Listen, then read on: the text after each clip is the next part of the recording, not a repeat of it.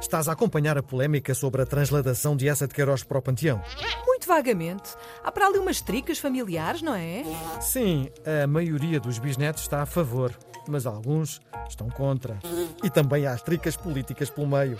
Qual é a vontade de essa? Não se sabe. Obviamente, está morto. Assim não dá. É preciso outro sistema. Que sistema? Para mim, só ia para o panteão quem entrasse pelo seu próprio pé.